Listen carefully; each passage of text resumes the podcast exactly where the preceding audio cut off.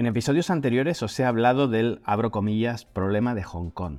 En el 2047 Hong Kong perderá su autonomía según el acuerdo firmado. Quizás sería más justo culpar al Reino Unido un poquito más sobre lo que sucede hoy y a China un poquito menos. La realidad es que en este debate, si hemos escuchado mil puntos de vista, han sido los mil del mismo lado. La otra parte apenas ha tenido voz. Supongo que si me estás escuchando es porque buscas una perspectiva diferente, no la repetición de lo que presentan casi todos los medios digitales o tradicionales. Expliqué un poco de esto en el episodio sobre Hong Kong donde mencioné las guerras del opio, que son la base de este conflicto. Los británicos llegaron en su día, se establecieron sin pedir permiso, vendieron su droga, lucharon cuando los chinos se rebelaron, ganaron, invadieron una parte de China, vendieron más droga, lucharon de nuevo cuando los chinos se rebelaron de nuevo, ganaron otra vez, invadieron un poquito más, siguieron vendiendo su droga, y humillaron al gobierno chino varias veces más, incluso saqueando Beijing cuando fue necesario, siempre desde Hong Kong, su base de operaciones. Recordemos que Hong Kong no sería diferente a cualquier otra parte de China y que mis amigos de Hong Kong me perdonen, si no fuera porque un día los británicos decidieron usarla como base de operaciones para la distribución del opio en China. Es decir, tenemos a millones de occidentales preocupados porque Hong Kong conserve sus libertades, pero no les preocupa lo que ocurre en las otras 100.000 ciudades chinas porque los europeos usaron Hong Kong para pervertir Asia. Es respetable, por supuesto, solo intento contextualizar el problema.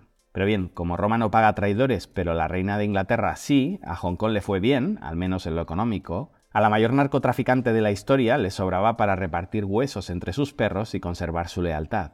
Pero ahora que cada vez nos estamos reacostumbrando más a reescribir la historia, es curioso cómo se dibuja un Hong Kong absolutamente democrático hasta la llegada de la dictadura comunista, que lo ha arruinado todo. Y me parece bien hablar de la gran prosperidad de Hong Kong en términos económicos si ahora nos hemos vuelto unos colonialistas de ultraderecha, utilitaristas que anteponen el bienestar general por encima de las libertades democráticas, pero ese no parece ser el caso. Ahora la leyenda cuenta que en Hong Kong había democracia porque si no contáramos eso se nos caería todo el argumentario, claro, y se nos verían las costuras. Curiosamente, y este razonamiento no lo encontraréis en ningún otro canal, 25 años después de la devolución, China se ha hongkonizado mucho más, infinitamente más de lo que Hong Kong se ha achinado. Es decir, si hay un país que ha copiado al otro, extraordinariamente, ese es China. Cometemos el mismo error con Hong Kong que con China, llamamos comunismo al autoritarismo, confundiendo sistema político y modelo económico. Pero las libertades económicas en Hong Kong están prácticamente intactas. Solo han variado, y bastante menos de lo que se explica en Occidente, sus libertades políticas. Y China, como decía, se ha acercado mucho más a Hong Kong, incalculablemente más de lo que Hong Kong se ha acercado a China. Obviamente el modelo hongkonés era claramente más exitoso que el modelo chino.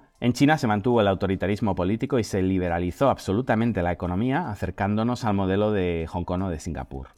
En un episodio anterior también lo verbalicé en otra frase provocadora, irreverente, que me labra enemigos a ambos lados del conflicto entre la China continental y Taiwán. Os dije, por un lado, los chinos continentales deberían reconocer que la economía china hoy se parece más al Taiwán de Chiang Kai-shek que a la China comunista de Mao, y desde el lado taiwanés deberían admitir que de ser así ya no tendría sentido una separación. Ideológicamente han ganado, ¿qué sentido tiene entonces seguir separando a chinos de chinos? Y el argumento de que es que son una dictadura es falaz más allá de lo que sea o no sea China, Taiwán fue una dictadura hasta los años 90 y eso no fue un impedimento para que nos posicionáramos de su lado. Pero bueno, volviendo a cómo ha cambiado China y lo mucho que se parece económicamente hoy a Taiwán o a Hong Kong, solo hay que darse un paseo por Shenzhen hoy y ver cómo era aquello hace cuatro décadas e informarse de quién lo desarrolló. No fueron empresas públicas, inexistentes o irrelevantes en aquel momento, ni aquello se hizo con salarios mínimos, subsidios, redistribución ni nada de eso. Se desarrolló con cero derechos laborales, un liberalismo económico inédito en la historia, un tributo al capital que sonrojaría a Hayek y básicamente dinero taiwanés a través de Hong Kong. Y repito, Hong Kong en este tiempo prácticamente no ha cambiado, aunque la prensa internacional nos taladren todos los días con la falta de derechos, la involución democrática y no sé qué más. Lo cierto es que el taxista sigue haciendo de taxista y paga los mismos impuestos que antes, se sigue emocionando viviendo la graduación de su hija en una universidad top, esa chica que tendrá un poder adquisitivo brutal y quizás se irá a trabajar a Nueva York, a Londres o a Shanghai. El dueño de la joyería sigue viviendo igual. Ahora de hecho hace más dinero con el aumento de bienestar de los chinos, que son su principal cliente, y le permite pasar cada año las vacaciones en un país distinto. El hongkonés sigue viviendo con una renta per cápita sensacional, es uno de los ciudadanos más ricos del planeta. No todo es de color de rosas, claro, sigue sufriendo unos precios de la vivienda desorbitados, es cierto, los más caros del mundo justamente porque es un gran lugar para vivir, oferta y demanda. Tiene una libertad irrestricta para viajar, para mover capitales, sin igual, un país sin IVA, sin impuestos a las importaciones, en fin, desde la mentalidad occidental de evangelizadores democráticos, un drama lo que está ocurriendo, desde el día a día del tipo que se levanta bien temprano para ir a trabajar, no ha pasado nada. La banca, uno de los sectores de referencia en Hong Kong, hace prácticamente lo mismo, y si un país le ha amargado la existencia soberanamente, los presiona, los chantajea y en ocasiones les impide realizar su función, ese es Estados Unidos, y cualquiera que haya abierto una empresa en Hong Kong sabrá de lo que hablo. Y alguno me dirá, jo Adrián, no me vale que digas que con los chinos se vive bien, la prosperidad económica no lo es todo, yo hablo de libertades, de democracia, de dignidad, y tú solo sabes hablarme de dinero. Haced que sí con la cabeza si habéis pensado esto. Lo entiendo perfectamente, dejamos esta idea en stand-by, luego la retomamos. Porque sí, a pesar de todo esto, los malos son los chinos porque les están quitando libertades. Qué bien estaban cuando eran británicos. Y es posible que sea así, es un sentimiento no diría generalizado, pero sí común en Hong Kong, al menos entre los más jóvenes que no conocen la historia o en su defecto la reescriben. Creo que más que británicos cuando mejor vivieron fue a principios de este siglo, cuando ya no eran británicos y tampoco muy chinos, y como Taiwán solo querían mantener el status quo, pero como los occidentales los hemos usado de arma arrojadiza contra China, de escudo humano perfecto, los hemos instrumentalizado para ganarles discusiones a los chinos, los hemos sacrificado para tener más evidencias contra China, pues al final los chinos han entrado como un elefante en una cacharrería a poner orden. Y los chinos por las buenas son muy buenos, diría que tienen uno de los caracteres más pacíficos, pero, lo vimos durante la pandemia, por las malas pueden ser las personas con menos humanidad que uno se haya cruzado. Hay un gen de empatía al que a veces no le llega la wifi y todo puede tornarse absolutamente desagradable. Pero en este episodio me gustaría ahondar en esa romantización del momento histórico donde Hong Kong era una colonia británica los 156 años de colonización porque tenemos muy poca información y creo que vale la pena invertir un episodio de este canal para, ya me conocéis, no dejar títere con cabeza. Nunca mejor dicho lo de títere. Y el trato es este, yo os cuento lo que nadie os ha contado antes sobre Hong Kong y vosotros me dejáis un like, un comentario y me ayudáis a compartir. Vamos con ello, algunas ideas que creo que no se mencionan en este debate y vale la pena recordar. Primero, empecemos con los caciques que han gobernado Hong Kong durante este tiempo, y perdonadme el inapropiado uso de la palabra cacique. Los 29 gobernadores de Hong Kong durante estos 156 años, los 29 fueron colocados allí a dedo por la reina de Inglaterra, o bueno, sus sucesores. Jamás hubo unas elecciones ni nada similar. Lo digo porque cuando se quiere demonizar a China a veces parece que nos hablan de Narnia y no, Hong Kong fue una colonia de súbditos de la corona británica hasta 1997, es decir, hasta ayer por la tarde. Segundo, durante gran parte de la administración colonial británica en Hong Kong, la mayoría de los altos cargos del gobierno estaban ocupados por británicos. Solo en los 15 últimos años, a finales del siglo XX, empezaron a ocupar cargos personas de origen chino. Chung Tse-yuen fue el primer chino en presidir el Consejo Legislativo en 1981. Anson Chan, ya en 1993, fue nombrada secretaria jefa del gobierno, la segunda funcionaria de mayor rango en el gobierno de Hong Kong, y hasta ahí. Como decíamos en el primer punto, los jefes de gobierno fueron siempre británicos hasta la devolución del territorio a China, cuando por primera vez en más de un siglo y medio empezaron a ser hongkoneses. No chinos del continente, hongkoneses. Es decir, China no sustituyó a un tirano británico por un tirano chino continental, lo sustituyó por uno, por fin sí, hongkonés, local. Tercero, unido con lo anterior, los británicos nunca implementaron un sistema democrático en Hong Kong ni nada que se le aproximase mínimamente. La mayor parte del poder político residía en el gobernador, como hemos mencionado, un cargo nombrado por el monarca británico, y no había elecciones para ese puesto. En términos de poderes legislativos, el Consejo Legislativo, lo que en Occidente entenderíamos como el Parlamento, era una auténtica pantomima tenía la capacidad de promulgar, enmendar y derogar leyes, pero este poder estaba sujeto a la aprobación del gobernador, que tenía la autoridad para vetar las leyes aprobadas por el Consejo. Además, en paralelo, el gobernador tenía la autoridad para promulgar leyes sin la aprobación del Consejo. La capacidad del Consejo Administrativo para supervisar al gobernador era también limitada. Mientras el Consejo podía debatir asuntos de política y cuestionar al gobierno, no tenía la autoridad para destituir al gobernador o a otros altos funcionarios del gobierno. Es decir, si bien el Consejo Legislativo tenía algún grado de poder legislativo y de supervisión, estos poderes estaban limitados y estaban sujetos al control del gobernador y del gobierno británico. Pero la cosa va más allá. El Consejo Legislativo de Hong Kong, que estaba supeditado al arbitrio del gobernador, no os penséis que se constituía fruto de unas elecciones, no. De nuevo era toda una puesta en escena hipócrita. No hubo miembros elegidos por el voto popular hasta 1985, cuando se introdujo un número limitado de escaños elegidos. Incluso después de esta reforma, la mayoría de los escaños del Consejo Legislativo seguían siendo designados o elegidos por grupos de interés especiales y no por el voto popular general. En 1995 se llevaron por fin a cabo las primeras y únicas elecciones completamente democráticas para el Consejo Legislativo bajo el gobierno británico, en las que todos los escaños fueron elegidos por voto popular. Curioso, tras 150 años de ocupación, solo cuando ya estaban negociando con los chinos la devolución del territorio, empezaron a implementar medidas democráticas, aún así, repito, con el Consejo Legislativo absolutamente condicionado y limitado a la voluntad del gobernador. Cuarto, los hongkoneses siempre fueron considerados ciudadanos de segunda. Eran un utensilio para conseguir ciertos fines. Eran sirvientes de los colonos, cocineros, sastres, marineros y, en el argot narcotraficante actual, mulas para transportar el opio a China. Y nada más. Un hongkonés había nacido para servir a sus señores ingleses, los que habían tenido la mala suerte de ser destinados a esa posesión de ultramar tan sucia y repugnante, colonos que descargaban toda su ira con sus sirvientes que eran poco menos que perros. Aunque durante el siglo XX se fue realizando cada vez menos, los habitantes de Hong Kong podían ser azotados indiscriminadamente de forma terrible con una caña de bambú, una práctica que no se abolió legalmente hasta 1990. Sus casas podían ser registradas arbitrariamente sin orden judicial.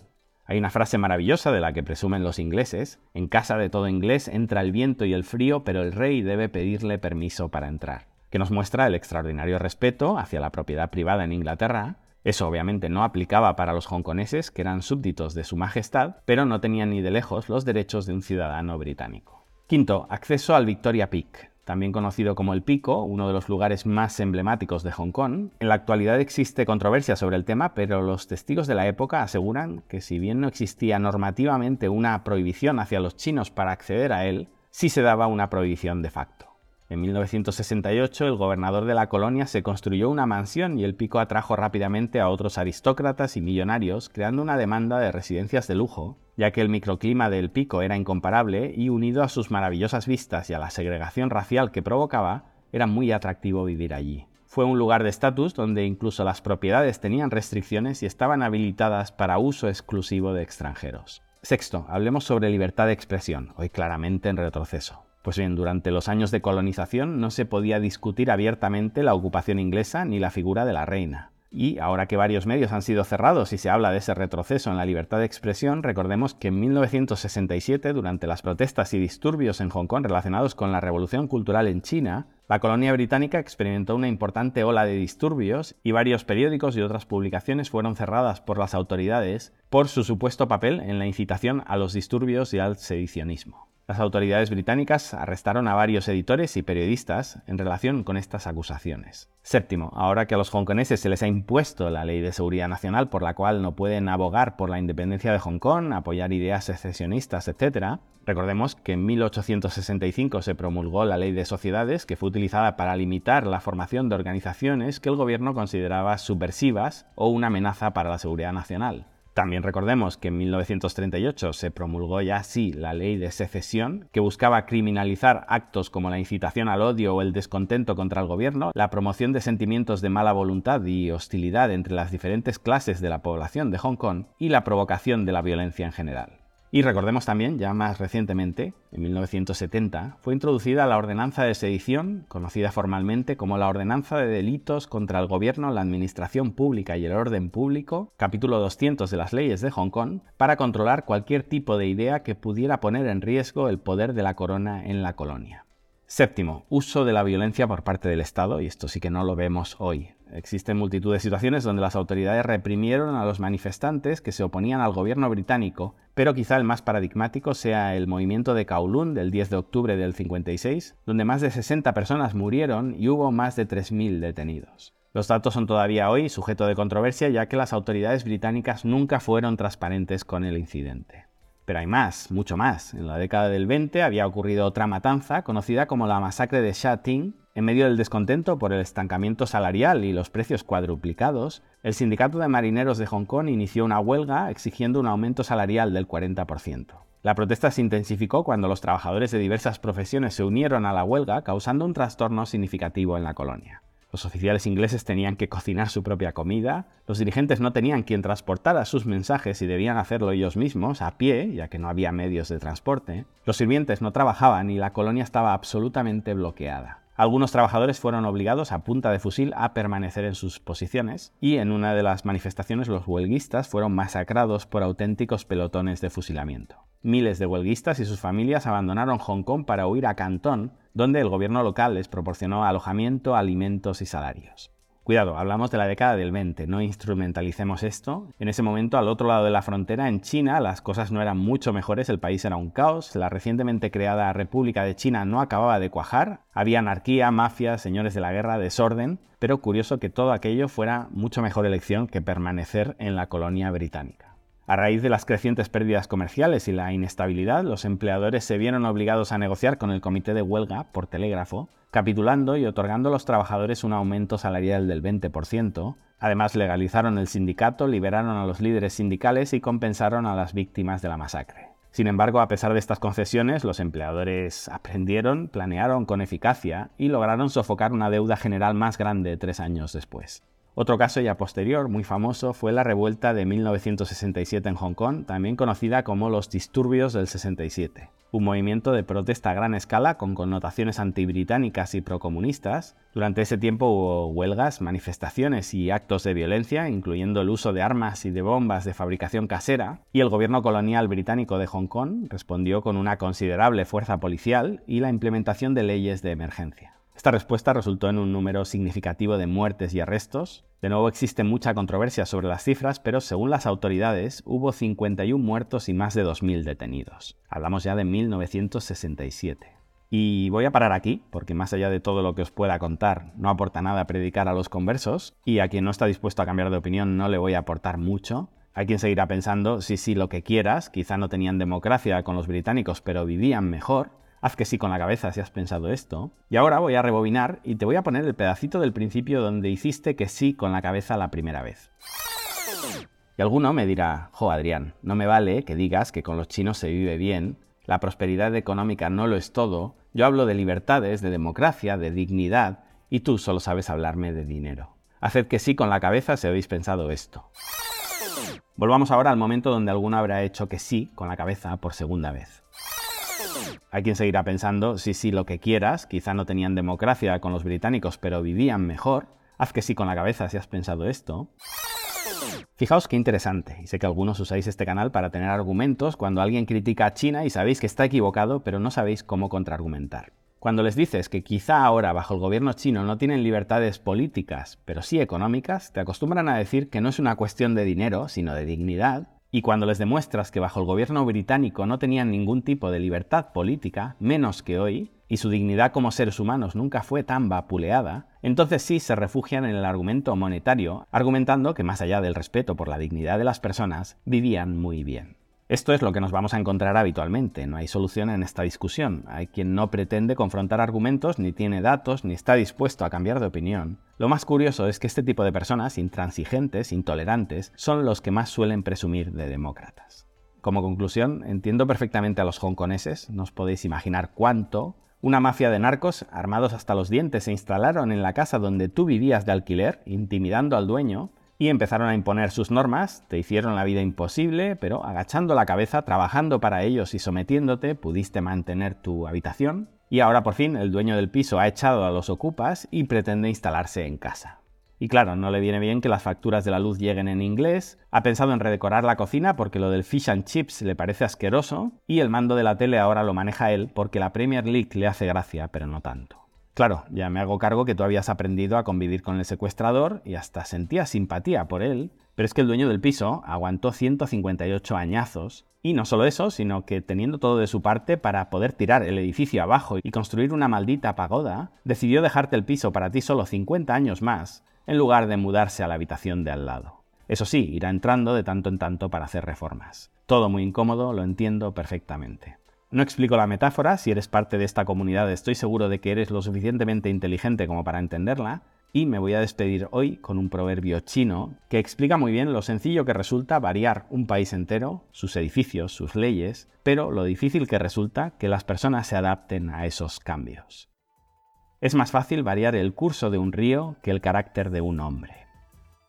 Gracias y hasta pronto.